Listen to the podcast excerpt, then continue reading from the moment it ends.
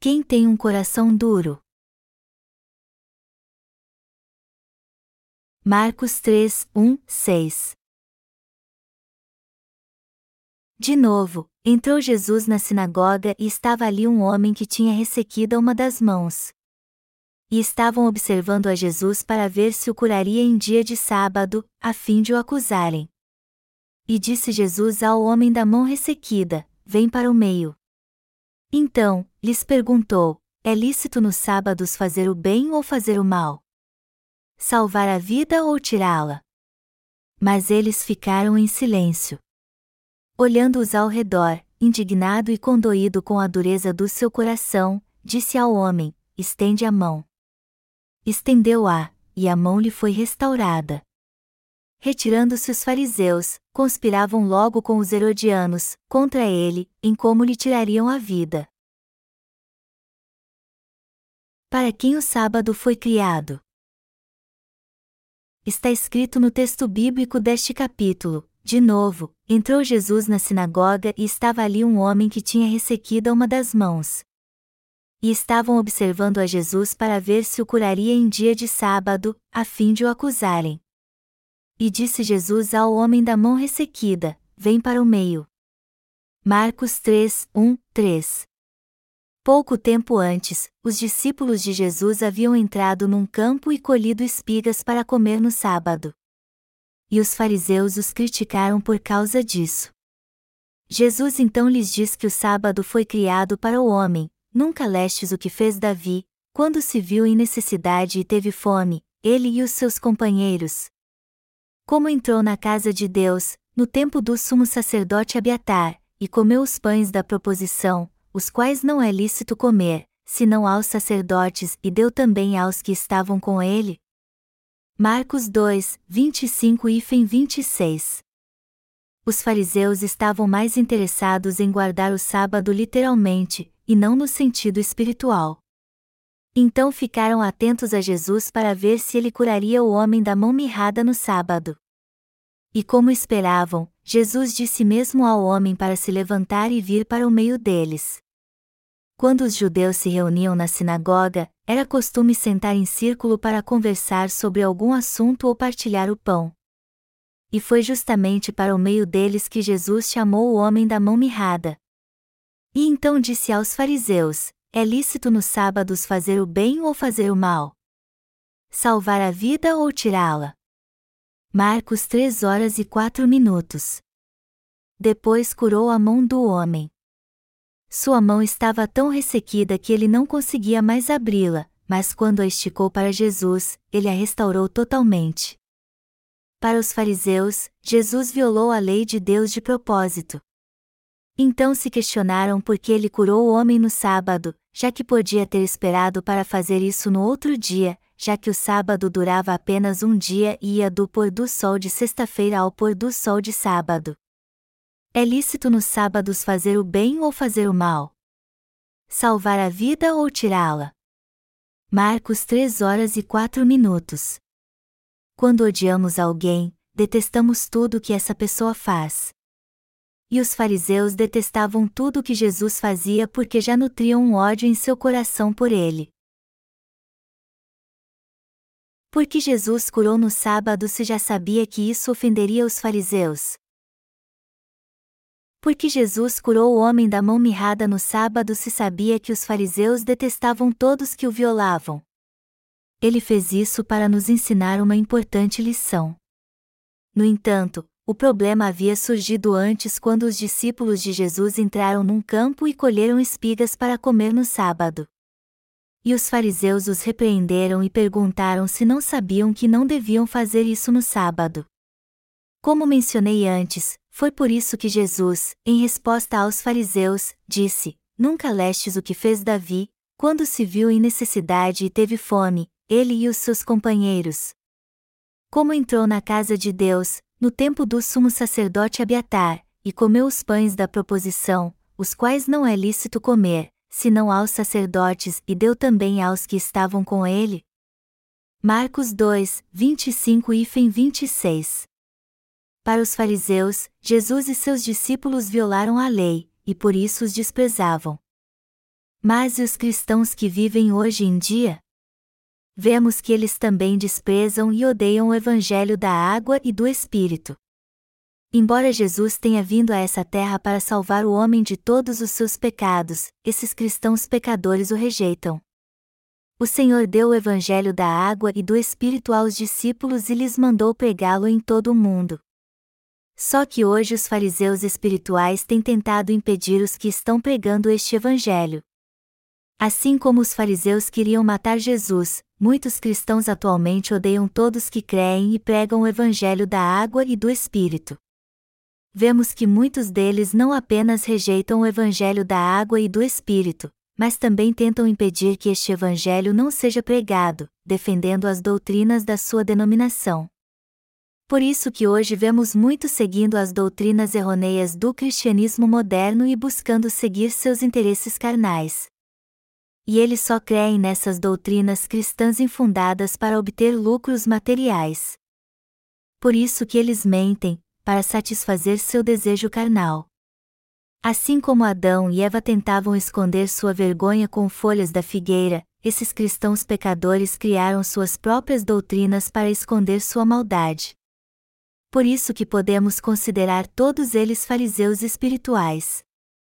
Os crentes no Evangelho da Água e do Espírito hoje estão procurando pregar este verdadeiro Evangelho no mundo todo, mas há muitos que tentam nos impedir de fazer isso. Mas quem são esses que tentam impedir o ministério de evangelho? São cristãos pecadores que não creem na justiça de Deus. Por exemplo, um dos nossos parceiros em Gana, que se chama Eric Aboade, certa vez tentou pregar o evangelho da água e do espírito em sua igreja, porém seu pastor e esposa o proibiram de fazer isso. O irmão Eric ficou muito decepcionado então, e ficou pensando se só havia ele no seu país que cria no Evangelho da água e do Espírito. Mas apesar dessa experiência decepcionante, este parceiro ainda continue fielmente servindo ao Evangelho da água e do Espírito em Gana. De fato, há muitos que são contrários ao Evangelho da água e do Espírito nas igrejas cristãs. Assim como Jesus era visto como uma aberração pelos fariseus, os que creem e pregam o Evangelho da água e do Espírito hoje em dia também são mal vistos pelos cristãos nominais deste mundo. Em outras palavras, quando esses cristãos nominais nos veem trabalhando duro para servir ao Evangelho da água e do Espírito, eles acham que há algo errado conosco. É assim que eles nos veem. Tais pastores não guardam o sábado, mas exigem isso da sua igreja. Nós que cremos no Evangelho da Água e do Espírito não guardamos espiritualmente o sábado? O que significa guardar o sábado espiritualmente? Para nós, isso significa crer que o Senhor apagou todos os nossos pecados de uma vez por todas com o Evangelho da Água e do Espírito. Cremos que o Senhor veio a essa terra para apagar todos os nossos pecados, recebeu todos eles ao ser batizado por João Batista no Rio Jordão, e derramou seu sangue na cruz por nós. Também cremos que ele ressuscitou dos mortos e nos deu a vida eterna. Deste modo, cremos que a perfeita salvação e a perfeita remissão de pecados já foram cumpridas por nós. O que nos traz paz ao coração é o Evangelho da água e do Espírito e é por confiarmos nessa paz que o Senhor nos deu que o servimos. É isso o que significa exatamente guardar o sábado. No entanto, muitos cristãos não compreendem nossa fé. Por acaso nossa fé no Evangelho da água e do Espírito está errada? Não, nossa fé na verdade do Evangelho da água e do Espírito é a perfeita e verdadeira fé. E é por esta fé que guardamos o sábado corretamente, ou seja, fazemos isso espiritualmente crendo que o Senhor levou todos os nossos pecados ao ser batizado por João Batista, morreu crucificado por nós, ressuscitou dos mortos, e assim nos salvou de um modo perfeito de todos os nossos pecados. E ao nos tornar sem pecado, o Senhor trouxe paz e descanso ao nosso coração e renovou nossas forças. E através disso nos tornou filhos de Deus e nos deu a vida eterna. Ele nos salvou para que jamais fossemos condenados pelos nossos pecados. E é essa fé na verdade do Evangelho da água e do Espírito que precisamos defender para que possamos guardar o sábado espiritualmente. O Senhor nos salvou de todos os nossos pecados com o Evangelho da água e do Espírito. Ele nos livrou de todos eles e da condenação. E defender nossa fé no Evangelho da água e do Espírito dado por Deus é o mesmo que guardar o sábado de maneira correta. Os cristãos odiernos, ao contrário, acham que é mais importante guardar o sábado literalmente, ao invés de fazer isso espiritualmente. E alguns deles insistem que precisam guardá-lo literalmente do pôr do sol de sexta-feira ao pôr do sol de sábado, já que Deus lhes disse para descansar no sábado. É claro que não está de todo errado guardar esse dia santo. Porém, o mais importante é que o sábado deve ser guardado com sinceridade e espiritualmente, e não literal e hipocritamente. Eu vou fazer uma ilustração para exemplificar bem isso. Se você cria gado, você tem que alimentá-lo todos os dias, até no sábado, e isso de certa forma envolve algum trabalho. Você pode até deixar o gado no pasto durante o verão, mas no inverno, ou quando está chovendo, você tem que trazê-lo de volta para o curral. E isso também envolve trabalho. Se você não conduzir o gado, ele não virá por sua própria vontade. Eu vou dar outro exemplo. Você vai ter que cozinhar se quiser comer no sábado. Mas se receber visita nesse dia e não tiver nada na dispensa, você terá que comprar alimento para preparar uma boa refeição para seus convidados. Você então consegue guardar o sábado literalmente? Afinal de contas, você teve que sair no sábado. Para ir a algum lugar, seja viajar ou ir ao mercado, você tem que andar ou dirigir. Só que se fizer isso, você vai violar a lei que diz respeito ao sábado. Nós teríamos que ficar em casa e não fazer nada do pôr do sol de sexta-feira ao pôr do sol de sábado se quiséssemos guardar o sábado total e literalmente. Também teríamos que deixar a comida pronta na sexta-feira. Enfim, não poderíamos fazer nada nesse dia. Alguns de vocês sabem que eu era radical ao guardar o sábado no passado. Um dia eu fui pescar no sábado e rasguei a calça. Então precisava costurá-la, mas não podia fazer isso senão violaria o sábado. Mas eu já não tinha feito isso por ir pescar? Mesmo assim não consertei minha calça e fiquei com ela daquele jeito. Isso é o que fazem os hipócritas, amados irmãos. Por isso que o Senhor disse que estes são guias cegos, que coais o mosquito e engolis o camelo. Mateus 23 horas e 24 minutos. Ele também chamou os fariseus e escribas hipócritas daquela época de sepulcros caiados. Todos esses hipócritas eram limpos e asseados por fora, mas por dentro estavam podres. Enfim, ninguém consegue guardar o sábado literalmente. Jesus deu o sábado espiritual a todos nós que cremos no Evangelho da Água e do Espírito. Jesus chamou os pecadores e os tornou justos quando veio a essa terra. E ao ser batizado, ele levou sobre seu corpo todos os nossos pecados, o jugo de todos que estão cansados e sobrecarregados, o jugo do pecado, da carne e do sofrimento. Depois foi condenado por todos os nossos pecados de uma vez por todas ao morrer crucificado. Mas ao ressuscitar dos mortos, se tornou nosso Salvador. Foi assim que o Senhor nos salvou. Deste modo, através do Evangelho da Água e do Espírito, nosso Senhor nos tornou filhos de Deus e nos deu a vida eterna. Ele não somente nos livrou totalmente dos pecados que cometemos e cometeremos no futuro neste mundo, mas também fez com que pudéssemos entrar no reino dos céus e viver ali para sempre, a fim de desfrutarmos da verdadeira paz e descanso em toda a sua glória e esplendor. Esta é a fé dos que encontraram o verdadeiro descanso. Este é o verdadeiro significado do sábado. Hoje podemos guardar o sábado corretamente crendo na obra da salvação pela qual o Senhor nos livrou dos pecados do mundo. Jesus veio a essa terra para salvar a todos do pecado. O homem com a mão mirrada do texto bíblico deste capítulo representa a condição espiritual de todo ser humano cujo coração está enfermo e cativo do pecado, e que perecerá por causa disso. E foi justamente para livrar pecadores como nós da destruição, da morte, da enfermidade, da maldição e do pecado que o Senhor veio a essa terra. Seu objetivo ao vir aqui foi este, e assim ele nos tornou perfeitos para que pudéssemos entrar no reino de Deus. Em suma, o Senhor veio a essa terra para nos salvar de todos os nossos pecados. Portanto, já que professamos crer em Jesus como nosso Salvador, a primeira coisa que precisamos entender é o que ele fez por nós, o propósito pelo qual ele veio à nossa procura, e crer no Evangelho da água e do Espírito. Todos nós temos que entender bem a justiça de Jesus e crer nela de todo o coração.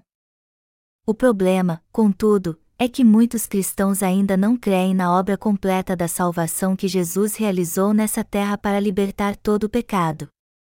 Ao invés disso, continuam defendendo seus argumentos sem sentido e nos julgando segundo os padrões criados por eles. Praticamente todos os cristãos no mundo inteiro seguem as doutrinas da sua denominação.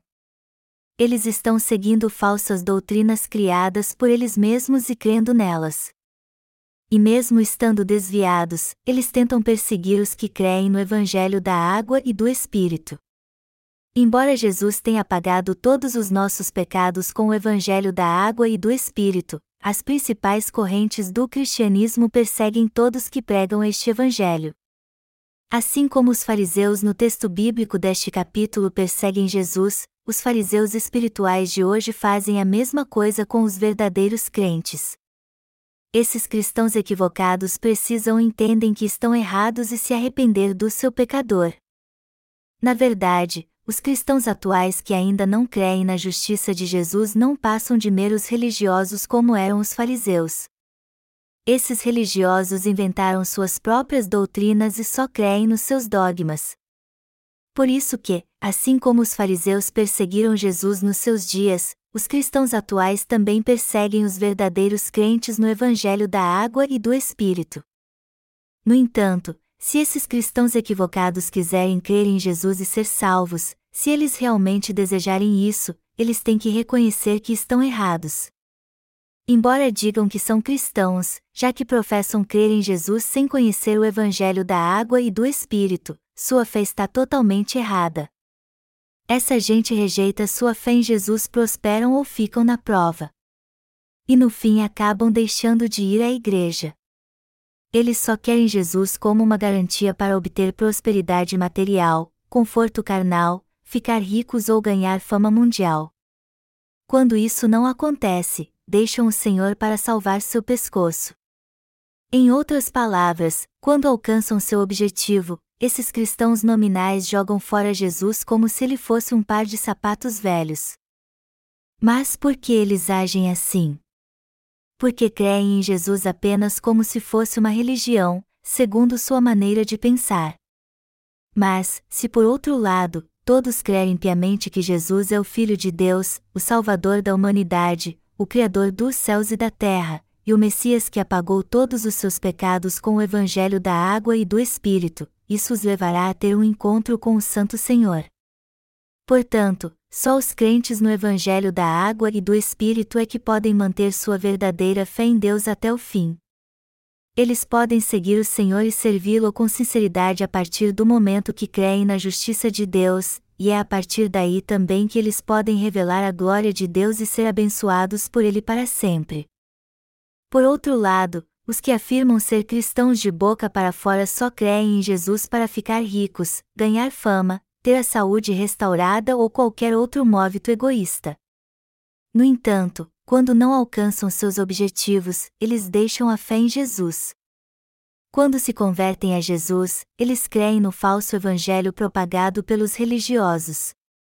Então, por mais que professem crer em Jesus como seu Salvador, eles só se alegram no Senhor e são gratos a Ele quando ficam ricos e poderosos. Mas quando enfrentam dificuldades, eles acabam renunciando à fé em Jesus. Mas por que isso acontece tanto com os cristãos hoje em dia? Porque eles não conhecem a justiça de Jesus. E os resultados desastrosos acontecem porque esses cristãos equivocados acham que são bons cristãos, embora não conheçam a verdade do Evangelho da água e do Espírito, que salvou todo pecador de um modo perfeito. Porque o cristianismo, após um período curto de avivamento, está em declínio em todo o mundo. Porque o avivamento do cristianismo não tem mais influência alguma no mundo, na Europa, na América do Norte e na Ásia. Embora o cristianismo tenha crescido muito e para sempre, ele está em franco declínio porque a maioria dos cristãos hoje não creem no Evangelho da água e do Espírito. Eles creem em Jesus como seu Salvador e confessam crer nele do jeito, mas sem conhecem o Evangelho da água e do Espírito. É isso que está causando o declínio do cristianismo. Melhor dizendo, ele está em declínio porque a maioria dos cristãos creem em Jesus sem entender a justiça de Deus. E o mesmo fenômeno é notório aqui na Coreia também. Na verdade, o cristianismo está em quase todos os lugares do mundo. Um fenômeno extraordinário, porém, é o avivamento do cristianismo em alguns países da América do Sul como Brasil e Peru. Nesses países, as igrejas pentecostais especificamente estão crescendo muito rápido. Mas a fé dos membros dessas denominações está baseada apenas em um versículo: Amado, acima de tudo, faço votos por tua prosperidade e saúde, assim como é próspera a tua alma. 3 João 1 hora e 2 minutos. Essa gente afirma que se crer em Jesus, você não somente será salvo de todos os seus pecados, mas também receberá bênçãos materiais, será curado de qualquer enfermidade e terá poder neste mundo. Mas o que os pentecostais fazem quando alcançam seus objetivos? Eles deixam Jesus. Muitos cristãos do Ocidente já deixaram Jesus. Diversas igrejas no Ocidente só conseguem ficar abertas por causa de um pequeno grupo de idosos que as frequentam os cristãos ocidentais rejeitaram o Senhor porque prosperaram muitos. É claro que ainda há alguns cristãos nessa parte do mundo, mas quantos entre eles creem em Jesus com sinceridade? A maioria deles crê em Jesus apenas como uma religião. É muito fácil pregar o Evangelho da água e do Espírito nos países pobres. Mas as igrejas dos países industrializados, ao contrário, já rejeitaram Jesus por isso que eles não aceitem nossos livros do Evangelho e muitos leem. Isso explica por que tão poucas pessoas nos países cristãos mais tradicionais recebem a remissão de pecados crendo no Evangelho da água e do Espírito. A razão disso é que eles hoje são muito prósperos materialmente. Quando os Estados Unidos sofreu ataques terroristas em 11 de setembro de 2001, muitos americanos visitaram nosso website procurando por nossos livros sobre o Evangelho da Água e do Espírito. Porém, isso não acontece mais. Os Estados Unidos é conhecido como terra das oportunidades, e ele é um país tão próspero que a maioria dos americanos pode vencer na vida se trabalhar duro. Isso também acontece no Japão, onde todos trabalham duro para ter uma vida digna. Quase não há desempregados no Japão hoje em dia, e a base de sua economia é bem sólida. As pessoas que vivem nos países ricos não querem crer em Jesus, que veio pelo Evangelho da água e do Espírito. Mas por quê? Porque acham que podem conseguir tudo sem Deus. Os cristãos desses países acreditam que receberam a remissão de pecados, embora não confiem na justiça de Jesus. A Coreia do Sul era um país muito pobre há cerca de uma geração. E esta talvez tenha sido a razão de muitos coreanos terem crido em Jesus naqueles dias. Mas agora a Coreia é um país democrático e sua economia cresceu tanto e tão rápido que somos um país muito próspero. E essa prosperidade notória é vista nos carros que as pessoas dirigem e nos bens materiais que possuem. É claro que nem todos são ricos, mas o padrão de vida aumentou muito na Coreia. Mas ninguém ouvia falar de tal prosperidade uma década atrás. Na verdade, beber um simples café naquela época era um luxo que poucos coreanos tinham. Mas hoje muitos se tornaram amantes do café e podem comprar o melhor que o dinheiro pode pagar. Hoje muitos estão vivendo com tanto conforto que não querem mais ir à igreja. Eles esqueceram Jesus. E os poucos que ainda confessam crer nele fazem isso de uma maneira religiosa para satisfazer seu desejo carnal. Por isso, acabam rejeitando a justiça de Jesus. Já que esses cristãos nominais dizem que creem em Jesus apesar de não conhecer o Evangelho da água e do Espírito, no fim eles acabam rejeitando-o. E são justamente estes que odeiam os que creem na justiça de Jesus hoje em dia. Alguns desses pretensos cristãos tradicionais já ouviram o Evangelho da água e do Espírito, mas não creem nele e continuam com sua fé religiosa. E não somente isso, pois esses cristãos equivocados também nos perseguem. Essa gente que se diz cristã precisa deixar o falso conhecimento que tem eles precisam jogar fora seu conhecimento errado. Todos que dizem saber tudo sobre Jesus mas não conhecem o Evangelho da água e do Espírito está mentindo. Se alguém em meio aos cristãos atualmente confessa crer em Jesus como seu Salvador mesmo sem conhecer o Evangelho da água e do Espírito, sua fé é falsa. Embora tais cristãos nominais creiam mesmo em Jesus, eles fazem isso do seu jeito, sem ter um verdadeiro entendimento dele. E o evangelho em que eles creem, além disso, não é o verdadeiro evangelho. Esses cristãos creem que Jesus morreu crucificado para os pecadores, como eles. E isso é verdade, mas será que seus pecados podem ser purificados se eles não entenderem que Jesus levou todos eles ao ser batizado por João Batista? Antes de morrer na cruz, Jesus aceitou todos os nossos pecados de uma vez por todas ao ser batizado por João Batista. Ele então levou estes pecados à cruz, nela morreu derramando seu sangue, ressuscitou dos mortos e assim salvou a todos nós. Portanto, foi através do Evangelho da água e do Espírito que Jesus nos salvou dos pecados do mundo, não somente sendo crucificado. Jesus não foi crucificado para tirar nossos pecados, mas para pagar o preço por todos os pecados que já tinha recebido ao ser batizado. Se sua vida cristã não tem passado de uma vida religiosa, você tem que esquecer tudo o que aprendeu até agora. Você precisa jogar tudo isso fora. Os cristãos do mundo inteiro têm que deixar suas crenças e convicções religiosas. Somente quando deixar o falso conhecimento é que você conseguirá entender o Evangelho da água e do Espírito, crer nele, e então receber a salvação. Como eu disse antes, os discípulos de Jesus colheram espigas no campo para comer no sábado, e pouco tempo depois, no mesmo dia, Jesus curou o homem da mão mirrada. O que há de errado nisso? Temos que pregar o Evangelho e servir a Ele não importa quando, seja sábado ou domingo, o dia do Senhor. O sábado nos foi dado para evitar que fizéssemos coisas ruins e praticássemos boas obras. Você acha que Jesus nos deu o sábado para que não fizéssemos nada nesse dia? O Senhor nos deu o sábado não para que parássemos de trabalhar, mas para nos ensinar que Ele apagou todos os nossos pecados. Em outras palavras, Deus nos deu o sábado para defendermos a fé que temos na verdade da salvação, que Jesus Cristo apagou todos os nossos pecados e nos salvou com o Evangelho da água e do Espírito de um modo perfeito. O Senhor nos deu a verdadeira salvação e quer que a defendamos pela fé, a fim de que nunca venhamos a perdê-la. Por isso que ele nos deu o verdadeiro descanso ao instituir o sábado não haveria nenhum descanso espiritual para nós se não tivéssemos recebido a remissão de pecados. Embora alguns de nós não lembrem a data exata, houve um dia em nossa vida que compreendemos o Evangelho da água e do Espírito e cremos nele. E daí por diante, o sábado foi espiritualmente instituído em nosso coração.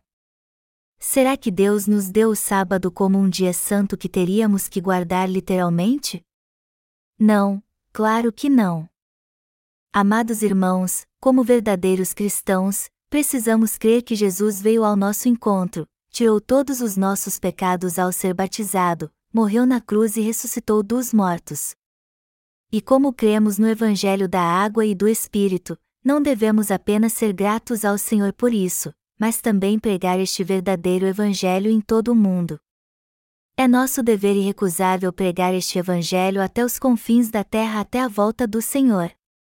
Todos os dias temos que trabalhar fiel e incessantemente para pregar o Evangelho da água e do Espírito, seja sábado ou domingo, pois é isso que significa fazer a boa obra do Senhor. Só porque não trabalhamos no sábado para guardar um dos dez mandamentos do Senhor, isso não significa que estamos fazendo algo bom. Todos que têm esse conhecimento errado precisam deixar tudo o que aprenderam, conhecer o Evangelho da água e do Espírito e crer nele. Obviamente, todos nós cremos que Jesus é o próprio Deus, o Filho de Deus e nosso Salvador. No entanto, temos que deixar certas doutrinas erradas que afirmam que precisamos nos santificar fazendo boas obras ou cumprindo a lei literalmente. Deus nos deu a lei para que entendêssemos nossos pecados. Por meio dela então, entendemos que éramos pecadores vis aos olhos de Deus, depois compreendemos a justiça de Jesus, cremos no Senhor de todo o coração e então recebemos a remissão de pecados. Depois disso, enquanto glorificamos o Senhor, temos que trabalhar sem parar salvar a todos que ainda são cativos do pecado. Eu entendo que é difícil rejeitar as falsas doutrinas. Quando alguém se torna cativo delas, não há como escapar sozinho. E é justamente por isso que as pessoas precisam da nossa ajuda. Se você ainda não foi salvo dos pecados do mundo, mas deseja de coração ser salvo e não ter mais nenhum pecado, você precisa deixar essas falsas doutrinas que tem crido até hoje. Você precisa crer que o Senhor veio a essa terra por você, tirou todos os seus pecados ao ser batizado por João Batista e morreu crucificado em seu lugar. Você também precisa crer que ele ressuscitou dos mortos e hoje está vivo como seu Salvador. Em suma, você precisa crer em toda a obra da salvação que o Senhor realizou nessa terra e confiar que ele apagou todos os seus pecados com a água, o sangue e o Espírito. A João 5, 6 e 8. Só assim você poderá ser salvo e se tornar filho de Deus. Só assim você poderá ser obreiro de Deus e ser preparado para fazer a boa obra do Senhor. Só assim você poderá guardar o sábado da maneira correta. Você tem que deixar todas as crenças e práticas religiosas que creu até hoje. Todas as experiências que você teve e tudo que aprendeu, tudo de errado e que não está de acordo com a Bíblia tem que ser deixado você tem que deixar essa falsa fé que recebeu. O Senhor disse que devemos permanecer naquilo que aprender e fomos instruídos.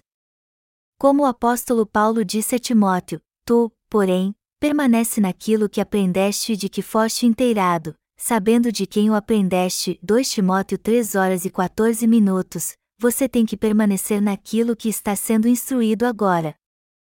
Quantas lições maravilhosas o Senhor nos ensinou e como ele nos trouxe segurança assim. Temos que guardar todas essas lições na mente confiando no Senhor. Num futuro muito próximo, nosso Senhor voltará e perguntará a todos que confessam crer nele: Eu lhe dei o Evangelho da água e do Espírito para que você recebesse a salvação pela fé. Mas me diga uma coisa: você crê neste Evangelho? Você crê que eu levei todos os seus pecados ao ser batizado e fui condenado por eles na cruz?